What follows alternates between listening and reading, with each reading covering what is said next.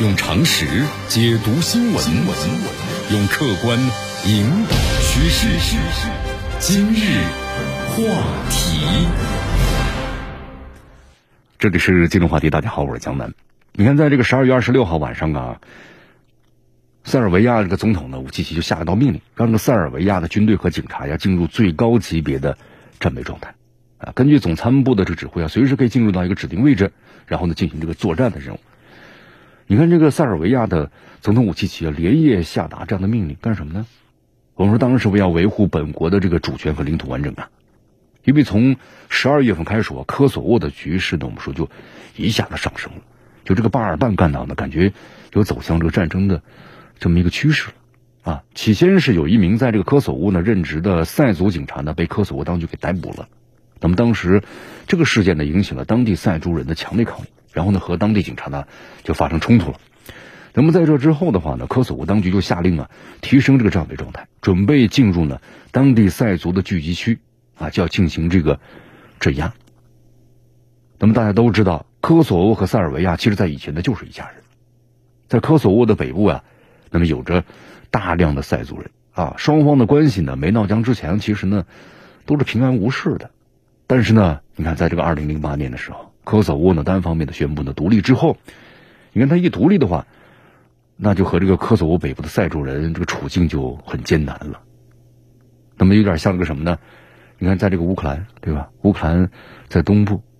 我们说他这个俄罗斯族人是占了绝大多数的啊，但是你看现在和这个乌克兰他们之间的话，就双方这个处境呢，就让这个俄罗斯族人很艰难。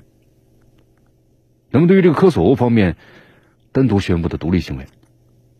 我们说塞尔维亚呢当然是坚决不承认的啊，始终坚持我对这个科索沃拥有主权。你看，这次武契奇就下令啊，让这个塞尔维亚的武装力量进入到最高级别的战备状态。我们说，除了要保护科索沃北部的塞族人，那么还有就是要维护呀塞尔维亚的主权和领土完整，就是阻止呢科索沃从塞尔维亚的分裂出去。啊，因为刚才我们介绍一下嘛，同这个乌克兰危机是一样的，科索沃局势这个升级啊，同样呢也少不了美国和北约的参与啊。这个局势一升级呢，塞尔维亚向北约做这科索沃的部队啊，也也也致函了，就希望由这个一千名塞尔维亚的士兵和警察进入到科索沃来保护呢塞族的安全啊。但是北约方面的话呢，要就是以这个我们要举行战术军事演习，那么进行这个回应。啊，站在呢科索沃当局的一边，就是不准这个塞尔维亚对科索沃当局的动武。你看，在这个接受采访的时候呢，武契奇就直言说，科索沃的科索沃的这个局势升级啊，有境外势力的参与。他就直接点了美国的名字，指责这个美国把科索沃当成自己的孩子，并且为其提供了保护。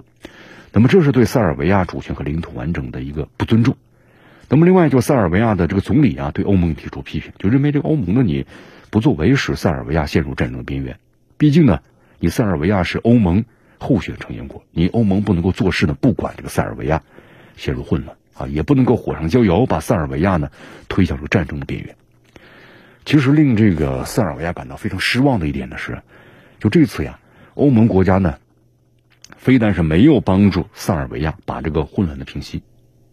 他们还站在呢科索沃当局一边。你看这个就勒令塞尔维亚。你必须要把这个科索沃北部的你们设置的路障全部给拆除了啊，否则的话将允许呢科索沃当局采取的相关的行动。其实西方国家，咱们话说回来啊，有这样的态度奇怪吗？一点都不奇怪。你看当年这个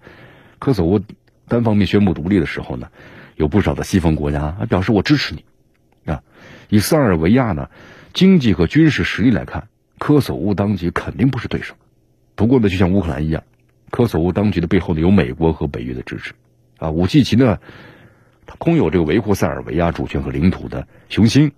但也只能够忍气呢，怎么样呢？望洋兴叹。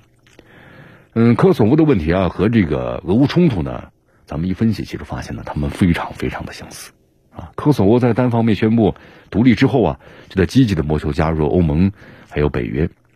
而且这个科索沃当局呢还主动邀请，就是美国驻军科索沃。在当地呢建立这个永久的军事基地。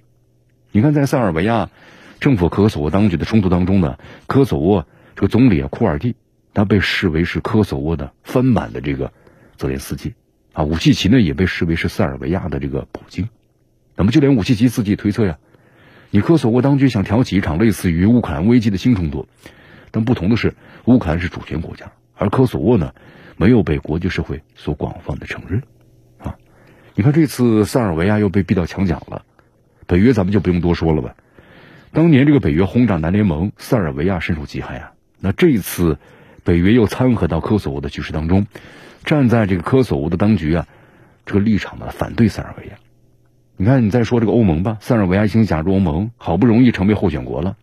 那么欧盟呢对塞尔维亚就趁火打劫啊！你看，没有帮助塞尔维亚把这个科索沃问题解决好，反而呢还以承认科索沃独立来要挟这个塞尔维亚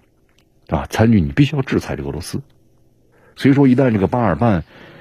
干倒，如果要燃起战火，呢可以预料的是，美国和大部分的欧洲国家都会站在科索沃当局一边，帮助其啊对抗这个塞尔维亚。那么，在这个全世界主要的经济体当中呢，塞尔维亚能够指望的是谁？那就是中国两国了。啊，我们说这个俄罗斯呀和塞尔维亚的关系呢，其实非同一般。你看这个塞族和俄罗斯族啊，他们是同根同源的，都是这个斯拉夫人的后裔。俄乌冲突爆发之后呢，塞尔维亚是坚守啊中立的立场，抵住了西方的压力，他没有参与到呢制裁俄罗斯的这个队伍当中。那么科索沃当局呢，由于背靠着美国和北约，所以对这个俄罗斯啊非常不客气，啊，不仅指责俄罗斯呢侵略乌克兰，总理这库尔蒂还强调呢，科索沃是第一批跟随美国制裁的俄罗斯的国家。所以说，在这个科索沃的问题上，俄罗斯呢自然就会支持武契奇呢，要维护塞尔维亚主权和领土完整。但是话说回来，现在这个俄罗斯啊也陷入乌克兰战争呢，那泥潭有点自顾不暇了。你包括现在，在这个科索，在在这个我们是高加索地区，包括纳卡对吧？阿塞拜疆和这个亚美尼亚，也都是点自顾不暇的。所以他有余力帮助着武契奇吗？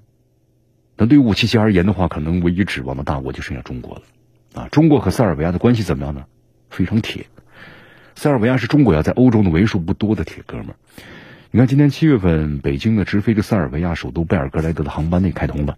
啊，三个月之后呢，又开通了塞尔维亚呢直飞天津的航班。塞尔维亚的总理这么说的，他说：“中塞的合作呀，没有上限。”那么，对于这个科索沃的问题呢，咱们中国驻塞尔维亚的大使陈波其实早就说过，中方呢是一贯的支持塞尔维亚主权和领土的完整，同时也赞赏呢塞方支持一个中国的原则。你看，咱们中国外交部发言人赵立坚在一个月前呢，曾经表示，中方支持，就是塞尔维亚、科索沃双方继续协商，履行了达成相关的协议，寻求呢持久解决方案。那么从这儿咱们不难看出啊，和这个乌克兰的问题一样，中方在科索沃的问题上呢，也坚持中立的立场，呼吁双方通过对话，还有和平的方式来解决。啊，当然，如果科索沃这个火药桶被引爆呢？咱们中方肯定不会军事介入，但是中国和科索沃，我们说塞尔维亚，那么在这个问题上，我们肯定，呃，因为我们和塞尔维亚保持长期军事合作嘛，塞尔维亚向咱们购买了很多的一些武器装备，比如说像翼龙无人机啊，还有这个，呃，一些防空的武器等等，啊，那么现在的话呢，我们说由这个俄乌冲突，因为美国和这个北约，那它的主要精力在乌克兰战场上。他也不可能再去支持科索沃来发动这样的一个军事冲突，所以说这里面呢也都有一些这个问题，分析一下。那么如果要是美国和这个西方国家一旦军事介入的话呀，一个塞尔维亚的军事实力呢，那我们说只能够自求多福了。那么同时，